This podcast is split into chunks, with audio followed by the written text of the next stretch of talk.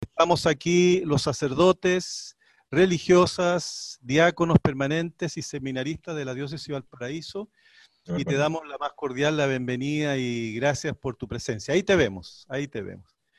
Eh, todos te conocemos mucho, Padre Fidel. Tú eres un hombre de la palabra de Dios y nos has enseñado una cosa muy bonita de la Sagrada Escritura, que la Sagrada Escritura es para escucharla y vivirla, para que traspase y empape toda nuestra vida, todas nuestras decisiones y acciones con el amor de Cristo que se regala en esta palabra santa. Tú has trabajado en el CEVIPAL, después CEVITEPAL, trabajas también en el área de la academia, tienes todos los grados académicos que yo sé que para ti humildemente están al servicio como don de la comunidad eclesial. Y además estás colaborando con este tiempo de pandemia para ayudarnos a, la luz de la palabra, ver cómo reconocer la palabra de Cristo como iglesia, ¿no? Eh, eh, como cuerpo de Cristo que somos, como santo pueblo de Dios que peregrina, eh, tratando de ser fieles. Bienvenido, Padre Fidel, estamos contigo. Gracias. Muchas gracias, Monseñor Pedro. Para mí muy grato volverlo a ver y escuchar. Gracias por su amistad, por su fraternidad y por todo lo que ha significado para mí en los últimos casi 20 años que nos tratamos. Para mí ha sido muy importante en mi vida personal. Muchas gracias, Monseñor Pedro. Gracias por esta invitación para compartir con los hermanos sacerdotes de la diócesis de Valparaíso y con las religiosas y religiosos que caminan en, esta diócesis, que viven su fe y su servicio con libertad y por amor en esta diócesis. Vamos en esta mañana a hacer una lección de el Evangelio según San Mateo en el capítulo 14, versículos 26 al 36. Una lección que podríamos titular La mano de Dios en la tempestad. Ustedes a su momento estaban ya en oración, no me veían, ¿eh? Y creo que podríamos colocarnos una vez más en las manos del Señor que nos regala su palabra. Inspira, Señor, nuestras acciones. Acompáñalas con tu ayuda, para que toda actividad nuestra tenga en ti su punto de partida y hay en ti su plena realización, para tu honor y tu gloria. Amén. Bueno, Queridos hermanos sacerdotes y religiosos y religiosas, el texto que abordamos en esta mañana es un texto conocido. Creo que bastante conocido, lo tenemos en la oreja. Leímos la versión de este pasaje en Marcos, Marcos 4, eh, el pasado viernes de Dolores, 29 de marzo, al atardecer. Eh, impresionante, cuando el Santo Padre en la plaza de San Pedro, al atardecer y en medio de un aguacero, una verdadera tempestad, nos hizo la lección de la versión de Marcos de este mismo episodio. Allí nos habló de, nos recordó una frase que ya se ha vuelto, está bien asimilada, estamos en la misma barca, nos habló de la crisis, de los miedos y nos dio mucho ánimo. Le habló en ese momento a la humanidad entera. Impresionante una, hora en que el mundo entero se paralizó para escuchar la voz de la palabra de Dios en el Papa Francisco. Este mismo texto lo hemos leído en la versión de Marcos en el pasado mes de agosto. Lo leímos en un día de semana y luego en el Evangelio en el domingo. Bueno, vamos a retomarlo. Y lo que queremos eh, en esta mañana es responder a una pregunta, una sola pregunta, muy simple. ¿Cómo se afronta una crisis? Naturalmente, ¿cómo se afronta con Jesús? ¿Cómo se afronta Jesús mente una crisis? Creo que la pregunta no viene a menos porque nuestra vida es Jesús y el Evangelio. ¿Cómo se afronta desde el Evangelio? Y particularmente para nosotros consagrados al Señor, ¿cómo se afronta en calidad de consagrados, es más, de pastores. Una crisis, permítame decirlo de una vez, es el horizonte dentro del cual me voy a mover. Una crisis es, no es una situación, es una travesía. Esto lo podemos argumentar de muchas formas. No tengo el tiempo ahora para hacerlo, pero lo asumimos así. Una crisis es una travesía. Y de nosotros dependerá que nos quedemos a mitad de camino en el desierto y no lleguemos a la tierra, o que nos quedemos en medio de la noche, o como Pedro, que nos hundamos en medio del lago y no lleguemos a la otra orilla a cumplir la misión. Depende de las actitudes que afrontamos, que afrontemos o que asumamos. Por eso la pregunta, ¿cómo se afronta la crisis? Ante un panorama que lo ha alterado todo, y valga recordarlo así sea muy puntualmente, la pregunta mm, es pertinente. Estamos ante una situación inédita.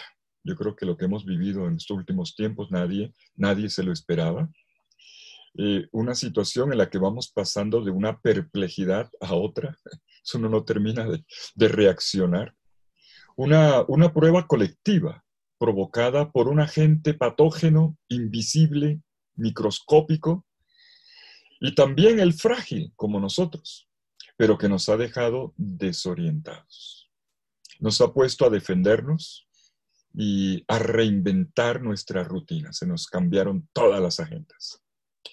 Y también ha hecho más evidentes muchas otras patologías que estaban ahí. Una crisis siempre saca a flote otras crisis que estaban ahí, pero que no queríamos mirar. Ahora es inevitable. La crisis del coronavirus, la crisis de esta pandemia, que no ha pasado, por muchos que quieran decir que pasó la página en ella, en medio de ella estamos, eh, es una crisis sistémica es una crisis, en primer lugar, sanitaria, sacado a la luz la deficiencia del mundo sanitario en todos los sentidos. Pero detrás de eso una crisis económica, cuánta quiebra, cuánta pérdida, cuánto dolor al respecto. Cuántas familias hoy con una olla vacía, porque no hay que comer. Y esta situación lo ha empeorado. Una, una, crisis política que ha sacado a la luz los falsos, los malos y también los buenos liderazgos palabras tontas, precipitaciones, acusaciones, y no falta el que pesca en río revuelto en medio de la tempestad para hacer política, para hacer campaña. Qué triste. Y en medio de todo esto, perdóneme que lo diga, perdónenme, también una crisis ha sacado a la luz nuestras deficiencias eclesiales. Como si fuera suficiente celebrar misas por Facebook Live y con eso estamos tranquilos porque hemos tenido a veces que cerrar los templos o parar las pastorales, las catequesis y las reuniones de grupo y, eso ha sacado a la luz. ¿Quién es, ¿Quién es, realmente el buen pastor? El buen pastor que prefiere que el, mal pastor es el mercenario, dice Jesús en Juan capítulo 10, versículos 11 al 14. Aquel que cuando llega el peligro, no, pues me voy para la montaña, me voy para mi rancho, me voy para donde mi mamá, y cuidado con eso, cuidado con eso. El buen pastor pone el pecho. El buen pastor pone el pecho en medio de la crisis.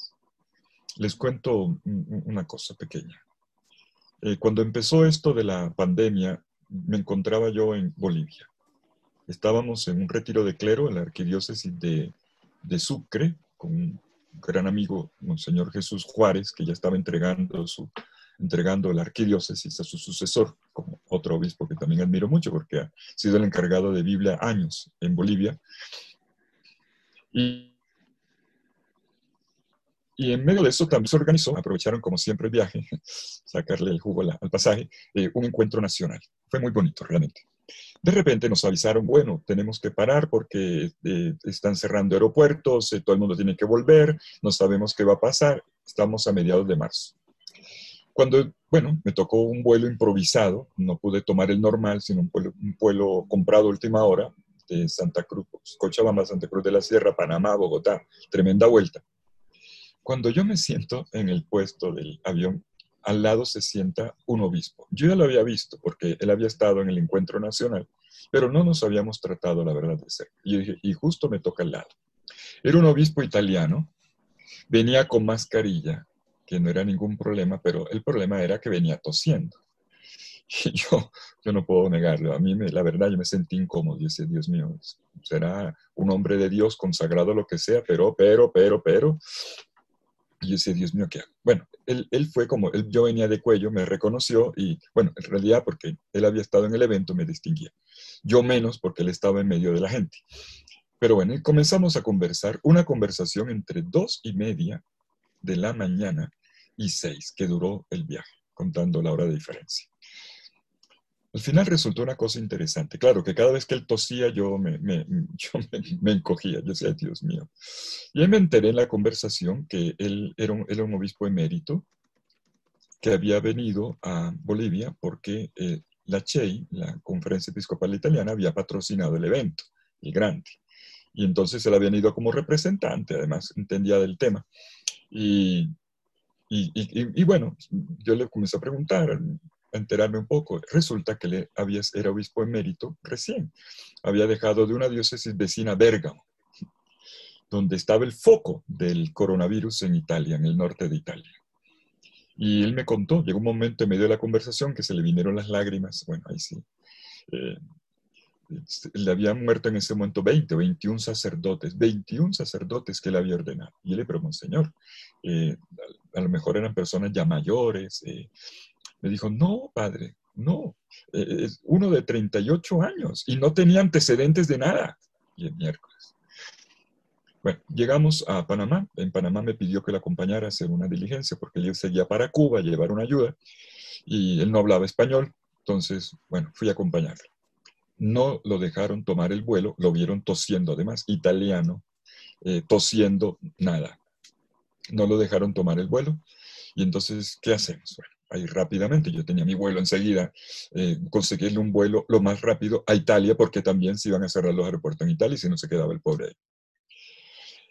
Lo logramos. En el momento de la despedida, el señor obispo me dio un abrazo y yo muerto del susto. y dije, ay Dios mío. Eh, eh, y me dijo, Padre Fidel, me lo dijo en italiano, no sé si sea la última vez que nos veamos, no lo sé. pero permítame decirle una cosa. No olvide nunca esto. Lo propio de un pastor es estar ahí junto con su gente. Estar ahí. A mí, la verdad, fue mi oración de la mañana. Mientras tomaba el vuelo a la hora de entre Panamá y Bogotá, esa palabra me dio vueltas. Cuando yo llego aquí, al día siguiente cerraron el aeropuerto. llegué a penitas. Y para mí, durante todo este tiempo ha sido una frase que me ha, me ha marcado mucho y me ha animado en el ministerio durante todo este tiempo no puedo bajar, no bajar la guardia, estar ahí en la manera en que puedo estar. Cuando llegó el jueves santo, em, él me había dejado su, correo electrónico, escríbeme, bueno, quise escribirle jueves santo, día sacerdotal, para saludarlo, para preguntarle cómo seguía, no me respondió. Una semana después, escribí a un amigo mm, que sabía que lo conocía, don Mario eh, Taratella, un sacerdote de allá. Eh, y me dice, Fidel, no sabes, el obispo murió a los pocos días del regreso del viaje a América. Yo, ¿qué? Eh, mm, bueno, para mí fue, la verdad, fue muy fuerte. Y además, menos mal que me había hecho la prueba eh, y no me pasó nada y me obligaron a hacer cuarentena y toda la cosa cuando regresé. Pero para mí fue, me quedó un testamento muy fuerte, muy fuerte. Además, mm, sigo viendo todavía las lágrimas del obispo. ¿Qué es lo propio de un pastor? ¿Qué es lo que nos corresponde hacer? En los próximos días, los próximos meses y años, y seguro que lo hemos vivido en estos seis meses, será tema de teólogos, de sociólogos, de psicólogos. Vendrán muchas lecturas, y como siempre vendrán cuando ya pa' qué. Decirnos lo que tendríamos que haber hecho, y, lo pero el problema es ahora. Ahora, ¿y cómo manejamos esto?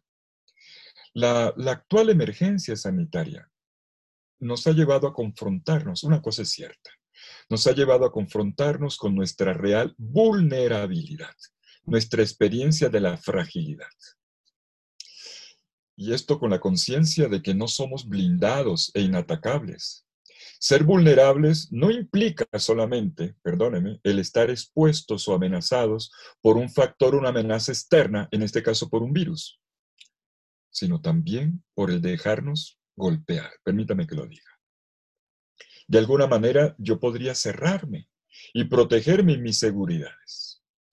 La cuestión no es si sufrimos solamente un ataque externo, externo, sino si estamos dispuestos a dejar que ese ataque externo nos ponga en crisis también. Nos lleve a una nueva comprensión de Dios, del mundo que nos rodea y de nuestro ministerio, de nuestra misión. Y esto depende de uno. Poder bajar la cabeza y decir, bueno, tengo que aprender. Y convivir con esta fragilidad para acompañar la fragilidad de los hermanos. No es suficiente con que el cuerpo se vuelva inmune. Se habla de la vacuna y nos vamos a inmunizar y quien ya pasó por esto podrá estar decir estoy inmune. Hay algo donde ocurre lo contrario, padres. Algo donde uno no puede caer en inmunidad y que necesita ser afectado. Se necesita que el alma se deje tocar por esta situación. Y con la pregunta, ¿qué me dice esta situación? Por eso, si la crisis, una crisis, nos han enseñado es siempre una oportunidad, es un cronos que se vuelve kairos, un acaecimiento que se vuelve acontecimiento, la cuestión es hasta qué punto estoy dispuesto a dejarme poner en discusión y dar pasos nuevos hacia adelante dejándome guiar por el mismo Señor, por su santa palabra. Por eso nuestro ejercicio interior, padres y religiosos, nuestro ejercicio interior en esta circunstancia consiste en descubrir la potencialidad que habita la fragilidad, que está ahí en la vulnerabilidad. Nos ha hecho bajar el moco esto, como humanidad. Somos frágiles y vulnerables. Y esto, para esto nos ayuda la palabra de Pablo.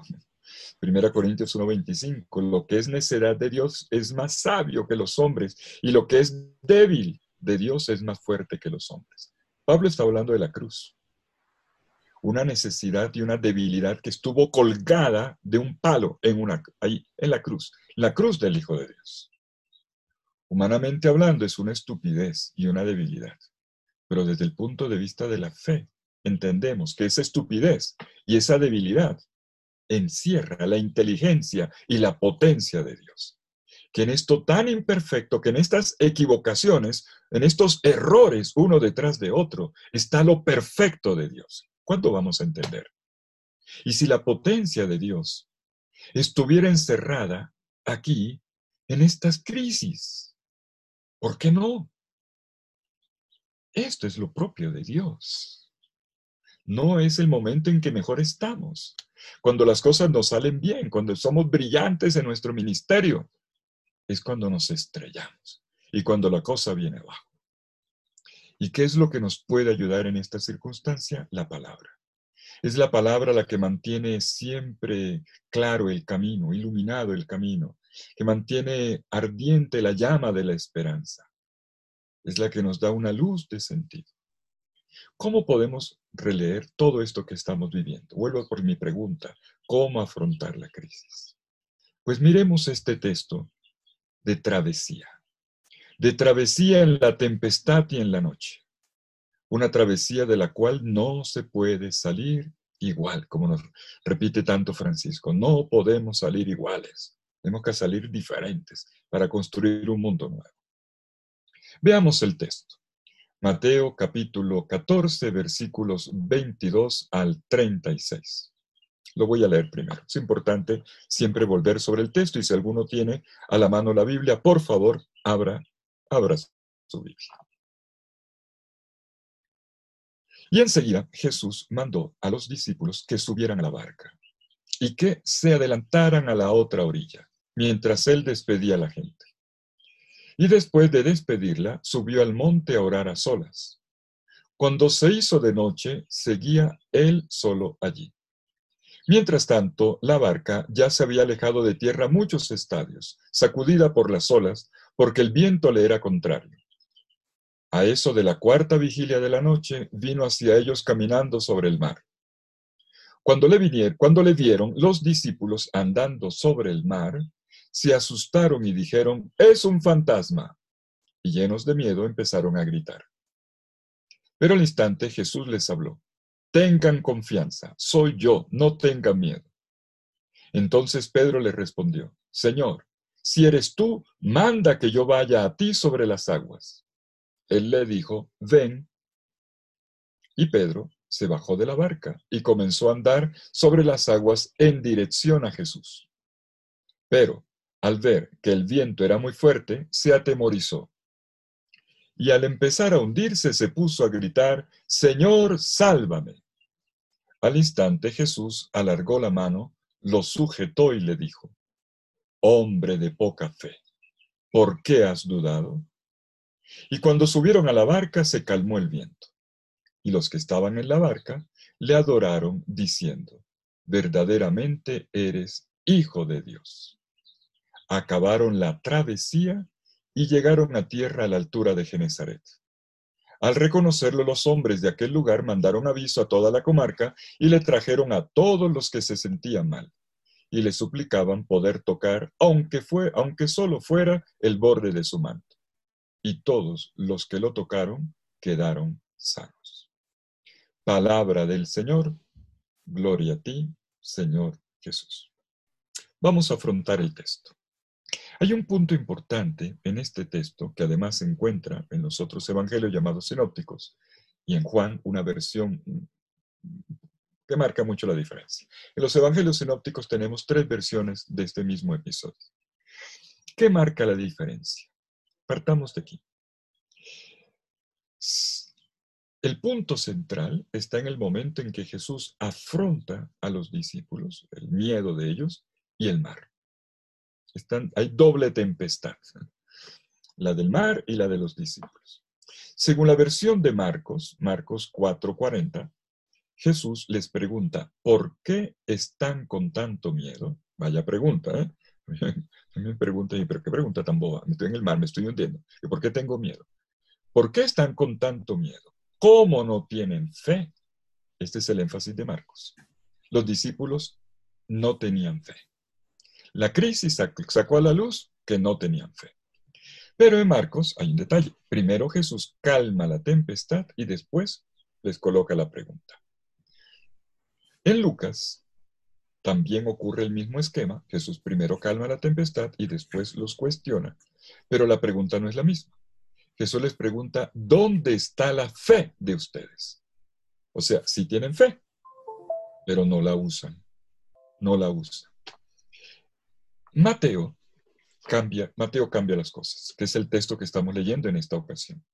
No la de Marcos que leyó el Papa, estamos mirando la versión de Mateo, que tiene su particularidad.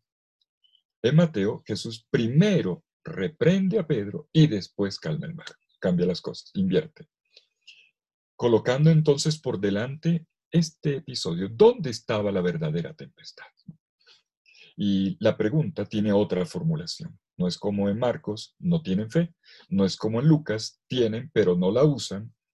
En Mateo es hombre de poca fe. ¿Por qué dudaste? Es otra formulación. Hombre de poca fe. En Mateo, en el, estudio de discipulado, en Mateo, cada evangelio tiene su perspectiva. En Mateo, los discípulos son los hombres de poca fe.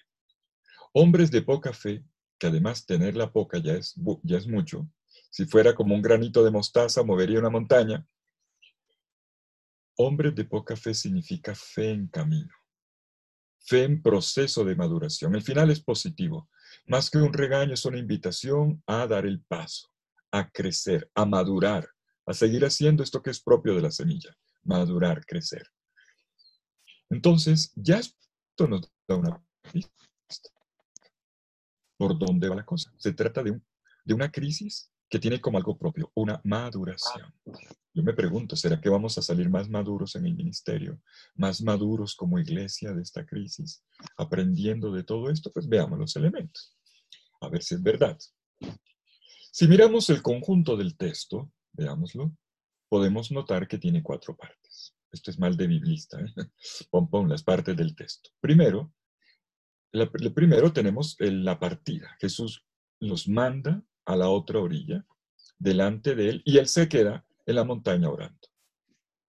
Luego, eh, vemos, asistimos al momento dramático, la barca de los discípulos ya a distancia, dice, muchos estadios estaban lejos de la orilla, Eh, ya no se puede volver atrás, la otra orilla está lejos y ahora, eh, navegando con el viento en contra y además parece que, y cansados. Dice que en la cuarta vigilia de la noche, cuarta vigilia de la noche, la, noche tiene cuatro vigilias cuando se piensa la romana. La cuarta vigilia es entre 3 y 6 de la mañana, la última etapa. Es decir, que ya llevaban unas cuantas horas remando, están cansados. Estamos en el momento, y esto también puede tener su lectura simbólica, como de hecho hace San Agustín y Crisóstomo, el paso entre la noche y el día. Imagen de la travesía, de la noche al día, de la oscuridad a la luz. Por último, eh, perdón, en tercer lugar, Jesús aparece en medio, lo confunden con un fantasma y tenemos un diálogo. Un diálogo que tiene cinco puntos. Y por último, la llegada. Una llegada feliz con una confesión de fe y con la continuación de la misión. Tenemos entonces cuatro partes del relato. Permítame mostrar aquí algunos elementos interesantes del texto para que ustedes lo mastiquen, lo reflexionen. Eh, después, apenas terminemos, podamos retomarlo. ¿Dónde están las lecciones para la crisis? ¿Cómo afrontar la crisis? Vamos parte por parte. Primero, detengámonos en el punto de partida, Mateo 14, 22, 23. Lo vuelvo a leer.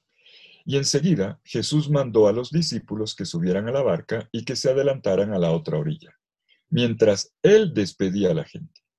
Y después de despedirla subió al monte a orar a solas.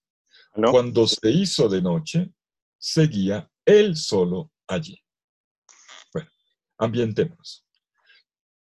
¿Cuándo llega la crisis?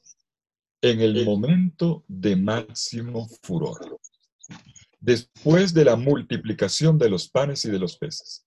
La multiplicación de los panes es el milagro cumbre de Jesús, por lo que significa, porque anticipa todo este alimento y sabemos que tiene una connotación eucarística, pero también por el número. Es el, milagro, el, más, el milagro más portentoso de Jesús. Cinco mil hombres sin contar mujeres ni niños.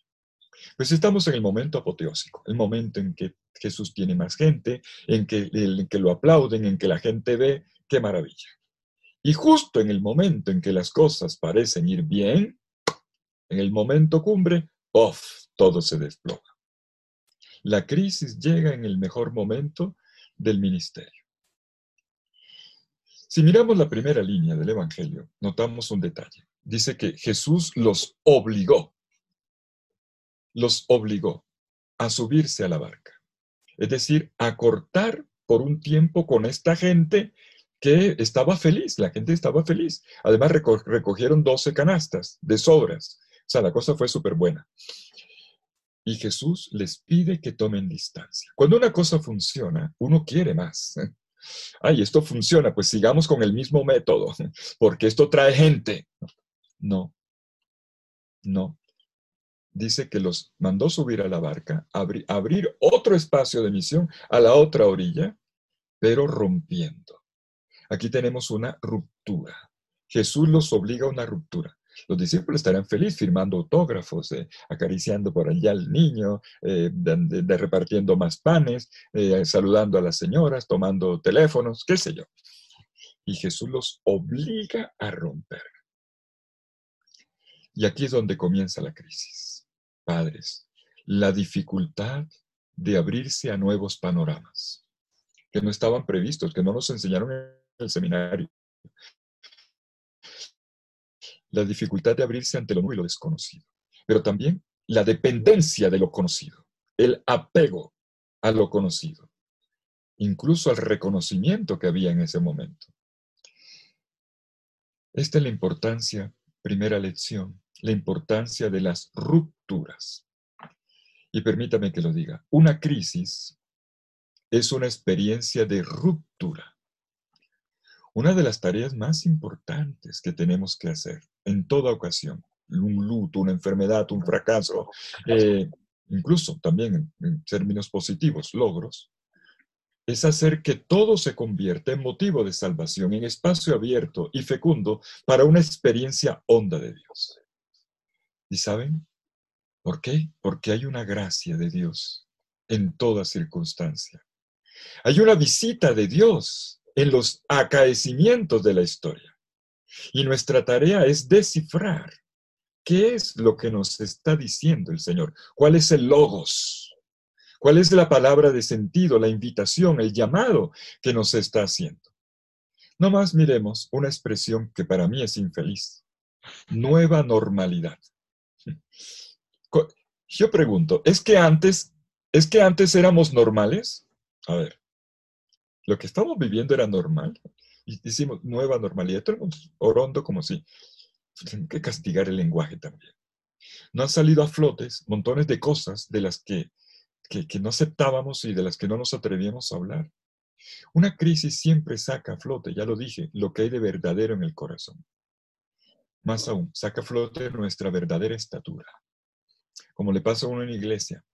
Cuando todo el mundo está sentado en el templo, usted ve todo el mundo más o menos igual, más o menos. No faltará el grandulón de dos metros que le tapa la señora de atrás, pero más o menos. O el enano que tiene que empinarse. Cuando todo el mundo está sentado está más o menos parejo, pero cuando se ponen de pie para el credo, usted ve quién es alto, quién es medio y quién es bajito. Solo quien sabe ponerse de pie en una crisis muestra su verdadera estatura, padres. No cuando estamos sentados, acomodados. Eh, no es fácil que un crono se vuelva kairos, que una crisis se vuelva oportunidad. ¿Y saben por qué? Porque no sabemos romper porque caemos en la tentación, eso es una gran tentación de la pastoral, la lógica sustitutiva. A ver, ¿qué es esto de lógica sustitutiva? Lo voy a explicar con ejemplos. Que no podemos ir a la Eucaristía por, por eh, esto del, cuidado, del distanciamiento social, la bioseguridad. Bueno, lo sustituimos, sustituimos con la transmisión online y le puedo asistir a la misa en pantuflas en mi sillón y tomarme un café mientras tanto, o acariciar el perro. Que no puedo ir al mercado, no me conviene. Pues listo, lo pido a domicilio. Que no puedo salir de paseo o hacer ejercicio, nada, no hay problema. Una bicicleta estática, una, una máquina caminadora, una elíptica en la casa, está resuelto. Y saben una cosa, eso está bien. Tenemos que dar soluciones prácticas a desafíos. Toda adversidad siempre pone a prueba nuestra imaginación creativa. Pero lo que quiero decir es que la lógica sustitutiva no sirve para la vida espiritual y tampoco para la psicológica, pero eso no es mi tema. Sirve para el mercado, pero no para el crecimiento interior. Razonar con lógica sustitutiva, es decir, tengo esto y lo sustituyo, sin dejarme cuestionar, es, es perder el chance es no ver lo que el Señor me está hablando a través de una experiencia de pérdida, de privación. Estos silencios también, estas pérdidas, son una voz de Dios para renovarnos. Y yo insisto en que no me estoy refiriendo a las cosas prácticas que tenemos que resolver, sino a permitirnos la interiorización. Dejarnos poner en crisis, lo dije desde el principio. Solo si se afronta la crisis, la podemos superar porque es una travesía, como en la noche. Y esto es lo que vemos que ocurre aquí en este texto. Crisis en griego significa pasar el sedazo, depurar. Crisis, rineo en griego es depurar, depurar.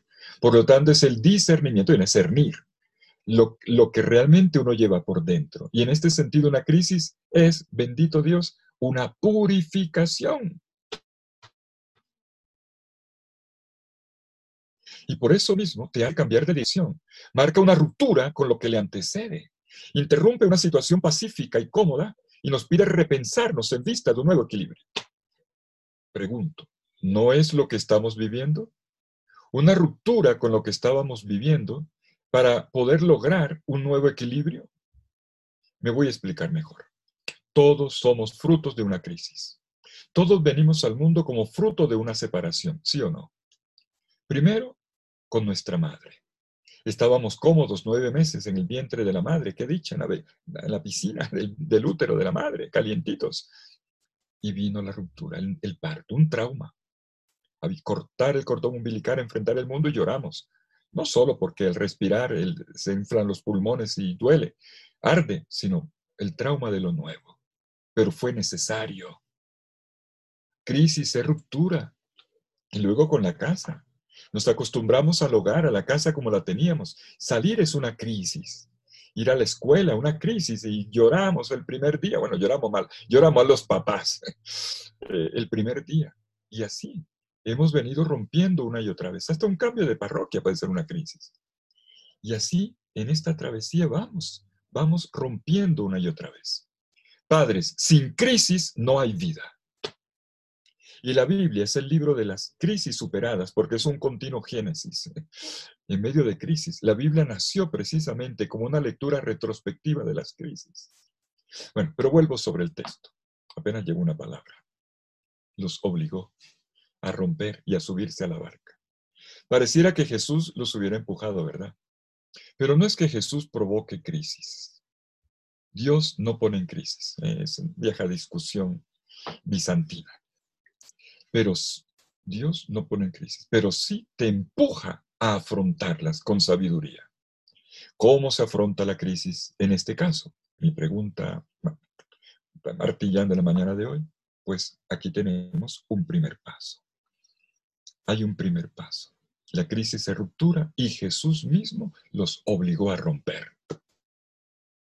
Bendito Dios que nos obliga a romper y a empezar de nuevo. Y hay otro detalle en el punto de partida. ¿Qué hace Jesús entre tanto? Los discípulos se suben a la barca, los vemos entrar en el, en el lago. ¿Qué hace Jesús? Jesús se va a la montaña a orar. Y aquí, y Jesús se encuentra en oración, justo en la cuarta vigilia. Ha pasado, no solo los discípulos han navegado toda la noche, Jesús también ha orado toda la noche. Cuando son las tres o seis de la mañana en ese espacio, ya Jesús baja de la montaña y viene al encuentro de ellos. Pero lo que quiero decir, notemos esto, es que en el punto de partida no está la orilla, de la cual salieron. En el punto de partida de este relato está la oración de Jesús en la montaña. Ese es el verdadero punto de partida. Como si Jesús desde la montaña los acompañara con la mirada, sosteniéndolos en la travesía. Un Jesús intercediendo por el mundo, justo en ese momento en que se levanta una tempestad. Veamos la tempestad, segundo momento. El panorama se pone difícil, versículos 24 al 26. Dice el texto, mientras tanto, la barca ya se había alejado de tierra muchos estadios, sacudida por las olas, porque el viento era, contrario. En la cuarta vigilia de la noche vino hacia ellos caminando sobre el mar. Cuando le vieron, los discípulos andando sobre el mar se asustaron y dijeron, es un fantasma. Y llenos de miedo, comenzaron a gritar. Los discípulos están allí zarandeados por el viento y por el mar, haciendo todo lo posible. Aquí viene el punto. ¿Por qué los discípulos están en medio de esto? Porque el Señor los mandó ir a la otra orilla. Están haciendo todo lo posible por cumplir un mandato del Señor, pero todo se les pone en contra. ¿A quién se le ocurre hacer una travesía de noche y con el viento en contra? Y el narrador no baja la tinta, ¿eh? dice, y la barca era agitada por las olas. Llamo la atención un detalle. El verbo griego, basanizo, basanizo, agitada, aquí sacudida, estremecida, es el mismo verbo que en otros pasajes de Mateo indica situaciones de sufrimiento. El verbo basanizo significa atormentar, torturar. Por ejemplo, en Mateo 8:6, el centurión romano que pide ayuda a Jesús eh, le dice que su criado está paralizado con terribles sufrimientos. Es el mismo verbo, basanizo. Los discípulos están sufriendo el basanizo. A las contrariedades de la noche y del viento se suma este sufrimiento. Todos lo sabemos, no es lo mismo el dolor que el sufrimiento. O sea, no es lo mismo lo que pasa que la manera como lo asumes. Y todo ello pinta otro retrato que es muy del corazón humano, cuando, cuando se da cuenta de que, de que se está al borde de la nada, del riesgo existencial, del esfuerzo implacable del vivir. Cuando hay crisis, se buscan culpables. ¿Quién tendría que haber hablado a tiempo? ¿Por qué no hicieron esto y no estaríamos metidos en este lío? Pues resulta que aquí no hay de esto. Más bien la atención se dirige en otra dirección. Jesús. Jesús que se hace presente en medio de la tempestad y a quien a ellos les cuesta reconocerlo. Es una ironía. Justo cuando Jesús se ha manifestado más, lo reconocen menos. Marcos, al respecto, la versión de Marcos tiene una, crítica ahí puesta, que no habían entendido lo de los panes. Pues tenemos aquí otro retrato, un retrato siempre inesperado, el de un Dios que se asoma como un desconocido precisamente en esos momentos. Y cuesta mucho pensar que sea real. Es difícil apostar a que, a que sea real y por eso es un fantasma, como un parto de la propia fantasía o como una proyección idealizada. Los discípulos, pongan atención a esto, terminaron sumergidos allí en medio de una tensión extrema. Por una parte, la obediencia a la orden de Jesús. Tenemos un mandato que cumplir. Los obligó a ir a la otra orilla, subir a la barca a la otra orilla. Pero por otra parte, combatiendo su propia impotencia, su incapacidad. ¿Será que puedo? No puedo, esto me supera para poder cumplir la misión. Estamos en un intersticio entre obligación e impedimento, entre misión y realización. Por lo tanto, estamos en el corazón, padres, de una obediencia frustrada. ¿Qué más se puede sentir en una noche así, sino la duda, el desencanto, las ganas de tirar la toalla, la culpabilización, el miedo, incluso la protesta contra el Señor? Señor, ¿por qué nos metiste en esto? Y el Señor dice, yo no los metí. El Señor los mandó para un camino hacia la vida o hacia la muerte. Cualquiera pensaría que es una trampa. Los discípulos están en una dificultad muy grande y claro, los agarra el miedo. Pero ¿qué nos dice el Evangelio? Que este es, padres, un camino de salvación. Veamos cómo ocurre. Momento número tres. ¿Cómo actúa Jesús en medio de la tempestad? Dice el texto que Jesús primero les dice, no tengan miedo. Tengan confianza, soy yo, no tengan miedo. tarseite, ego eimi, me fobeiste, dice en griego. Lo, cito en griego, no aquí por, por lucir, no, sino porque es importante. El verbo tarseo en griego tengan confianza, tengan valor, es una manera de, infundir fuerza interior. Ánimo, ánimo, tengan, confíen en mí. Piensen ustedes que hay un contraste entre confiar y tener miedo. Confía, no tengas miedo. Y entonces Pedro va a, pedir que le, invite, que le haga caminar sobre las aguas. Jesús viene caminando sobre las aguas. Y aquí tenemos un detalle sobre el sentido de la travesía. Nos recuerda el Éxodo. Este pasaje de Mateo tiene una conexión, un link con el paso del Mar Rojo. Me imagino que se los explicaron en el seminario cuando, cuando estudiaron Mateo. Y si no, que le devuelvan la plata. Jesús, que camina sobre las aguas, nos recuerda al Dios que en el Éxodo dominó las grandes aguas del mar. Bueno, como lo describe en la literatura bíblica. El Dios que hizo camino en el mar, justo cuando terminaba la noche y ya se asomaba la mañana, dice Éxodo 14, 24. La coincidencia es total. Incluso enfrentando un fuerte viento contrario, Éxodo 14, 21. Todos los detalles. Para una persona que ha leído el, Éxodo, el, el Antiguo Testamento, cuando lee este pasaje entiende de una vez. Y entonces, aquí pareciera que se le estuviera dando voz a la historia de una travesía pascual.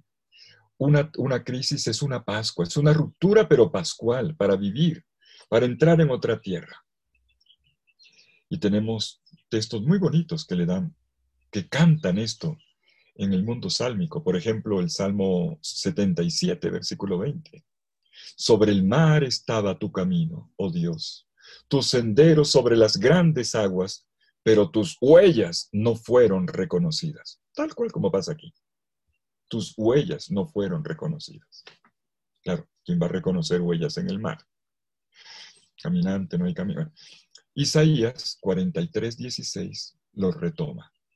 Así dice el Señor que abrió un camino en el mar y un sendero en medio de las potentes aguas. Bueno, el paso del Éxodo era un paso liberador, pero en medio del miedo. Y allí la mano potente del Señor lo salvó. ¿Y cómo aparece esta mano potente? Primero con una voz. Jesús dice, soy yo, el nombre del Dios revelado en el Éxodo, el Dios de la travesía, el Dios de las Pascuas. Y le pide entonces a los discípulos que confíen, confíen en mi Tarseo, confíen en mí. Pedro, cuando ve esto, le dice, Señor, si eres tú, ordena que venga a ti en el agua. Ahora Pedro se vuelve protagonista. Pedro pide dos cosas, una correcta y una incorrecta. Él le pide al Señor. Y es, esto es bonito. Es, es, es, la petición perfecta. Señor, yo no quiero otra cosa que caminar hacia ti. Está perfecto. Pero no se llega al Señor en el mar de los milagros. No es en el mar de los milagros donde vas a caminar en dirección del Señor, sino en el polvo de las calles como el buen samaritano, no en el brillo de las aguas milagrosas. ¿eh? Y entonces Pedro comienza a caminar. El Señor se lo concede. Ven, pareciera vocacional. Ven, nuestra vida es un camino hacia Dios, hacia el Señor. Y Pedro comienza a caminar. Es como si el Señor le dijera, ven, que conmigo todo es posible, Pedro. Y Pedro, dice el evangelista, vino donde Jesús. Pedro lo mira, solo tiene ojos para esa cara. Tiene fe en él. Poca fe, pero tiene. Y la fe lo hace capaz de lo imposible. Caminó. Pero viene enseguida el punto de inflexión. Viendo que el viento era fuerte, se asustó y comenzó a hundirse. Bueno, esto ya se lo han explicado muchas veces. Cuando Pedro tiene la mirada en Jesús, camina. Cuando Pedro comienza a mirar a un lado y al otro, se hunde. Pedro cambia la dirección de la mirada. ¿Cuándo nos hundimos?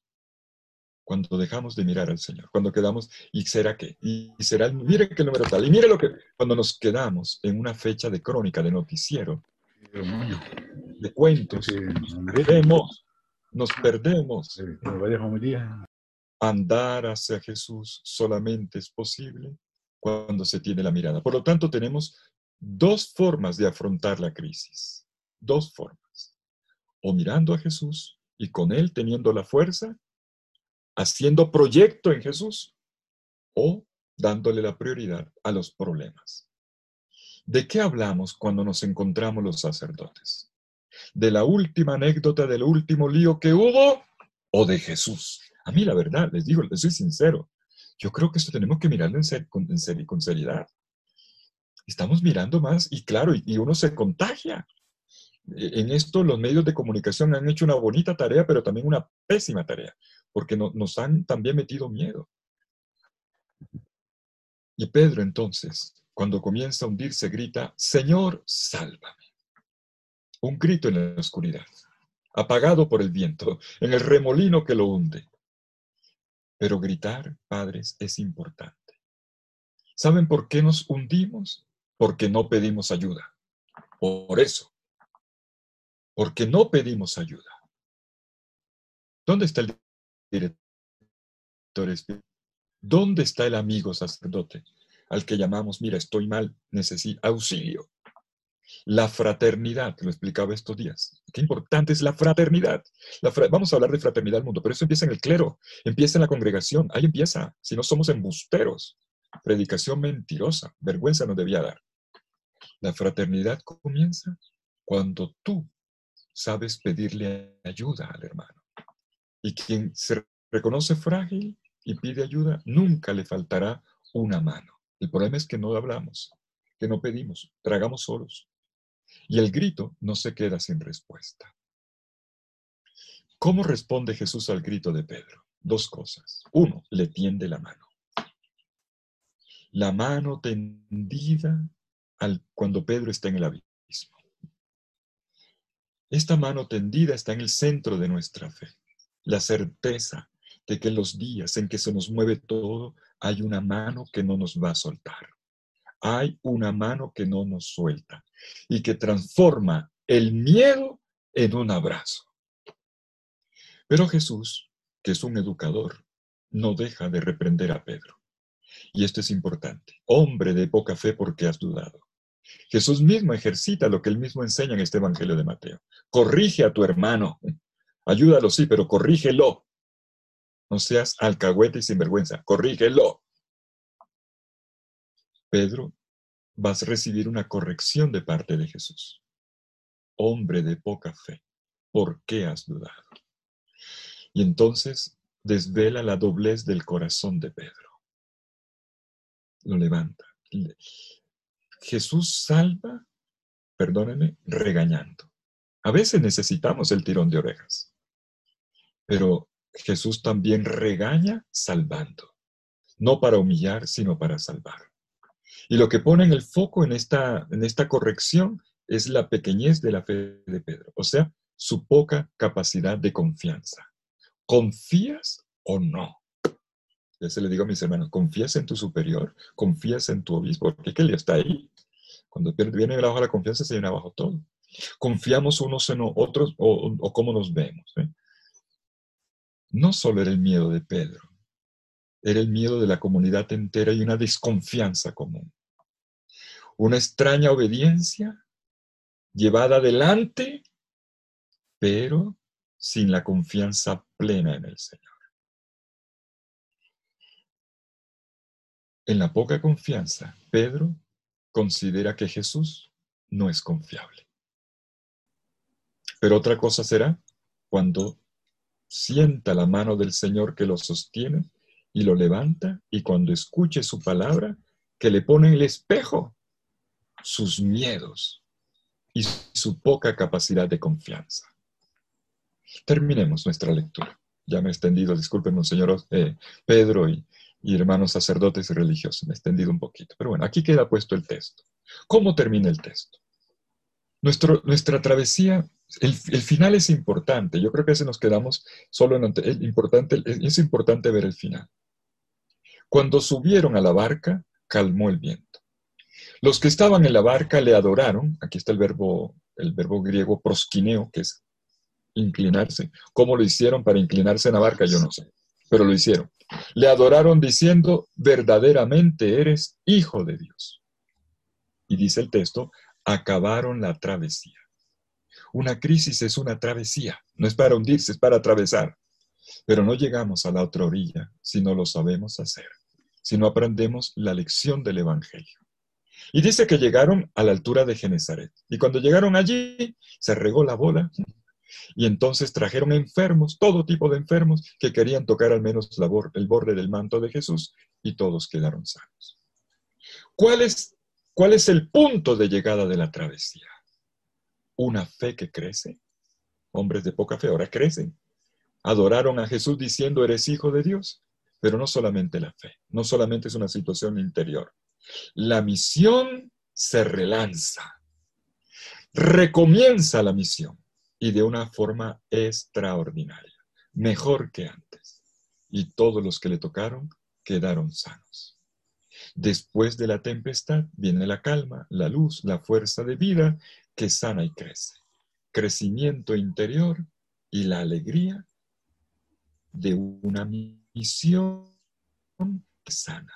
Perdónenme que les diga esto. Esto el Papa nos lo está recordando en, en estos miércoles, la catequesis de los miércoles. ¿Cómo sanar una humanidad enferma. ¿Dónde terminó la travesía del lago aquel día? Sanando a todo mundo. Lo nuestro es sanar este mundo tan herido, tan enfermo y, y tan corrupto también. Sanar, sanar, sanar. Permítame concluir de esta manera. El día de Pentecostés, el Papa Francisco nos dijo en la homilía, una frase que a mí me dejó, me dejó, me dejó noqueado. Dijo, peor que esta crisis es solo el drama de desperdiciarla.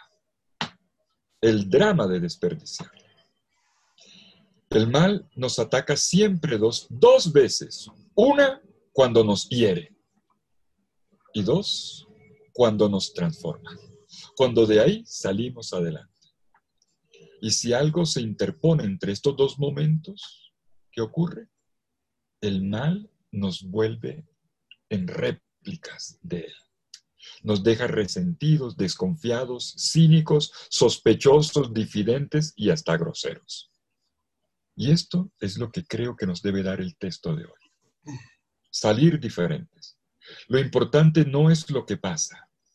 Ya ese es el primer golpe pero debe venir el segundo, el de la sanación, cómo vivirlo. El problema es cómo situarse ante lo real, sobre todo cuando tiene rasgos a veces, perdóneme, de tragedia. Pasar del por qué al cómo. Esto es lo que importa. El cómo, cómo. No quedarnos en por qué. Ya vendrán congresos, simposios, libros, nos van a tapar de libros explicando la pandemia y explicando la hora eclesial. Ya vendrán. Lo importante ahora es saber llevar la barca. Saber llevar la barca y llevarla al frente entre todos. El Evangelio de Marcos dice que Jesús iba en popa, no en proa. Este es en el lugar donde está el timón. Jesús nunca ha soltado el timón. Mateo no habla de esto, no le interesa si delante o detrás, no le importa cuándo se sube. Además que tampoco estaba allí durmiendo. Lo importante es cómo gestionar padres. Y en esto somos pastores de la fragilidad, de la del pueblo y de la nuestra, y de la nuestra. El Papa Francisco al respecto ha dicho una frase que yo quiero subrayar. La dijo, la, escribió en la revista Vida Nueva, el Papa escribiendo en revistas, en la revista Vida Nueva de España, en la primera semana de junio. Él dijo esto, que este es el tiempo propicio para encontrar la valentía de una nueva imaginación de lo posible con el realismo que solo el Evangelio puede ofrecernos. Me encanta eso. Una nueva imaginación de lo posible. Viene algo bueno, padres. Créanlo, viene algo bueno. Hemos sido apaleados, pero viene algo bueno. Pero solamente lo lograremos con los pies en la tierra. Con el realismo que solo el Evangelio puede ofrecernos, dice Francisco. Y de esta manera no sabremos, no saldremos iguales. La pregunta entonces es otra. Estoy dispuesto a cambiar de estilo de vida. Esto me cambió la rutina. ¿Estoy dispuesto a dejármela cambiar o quiero volver a esta bendita, estúpida, nueva normalidad? Perdóneme, perdóneme que lo diga así, pero es muy importante. Reaccionemos. Los discípulos parecían abandonados en un momento de peligro. Pero lo que estaba pasando era bueno, había que romper para abrir la misión a otra orilla, a otro horizonte. No estaban solos en medio de la noche, una larga noche. Pero esto va a ser cortico, no, la noche es larga, es así. Y uno puede sentirse abandonado, desencantado, eh, un Dios ausente, un Dios en silencio. Pero uno, de uno, nunca se esperaría la frase estoy solo. No, porque no lo estamos. No estoy solo, no estoy abandonado a mis propias fuerzas no estamos solos, porque entrelazado con nuestro aliento está el aliento del Señor. Anudada nuestra fuerza está la fuerza de Dios. Dios está en el lago.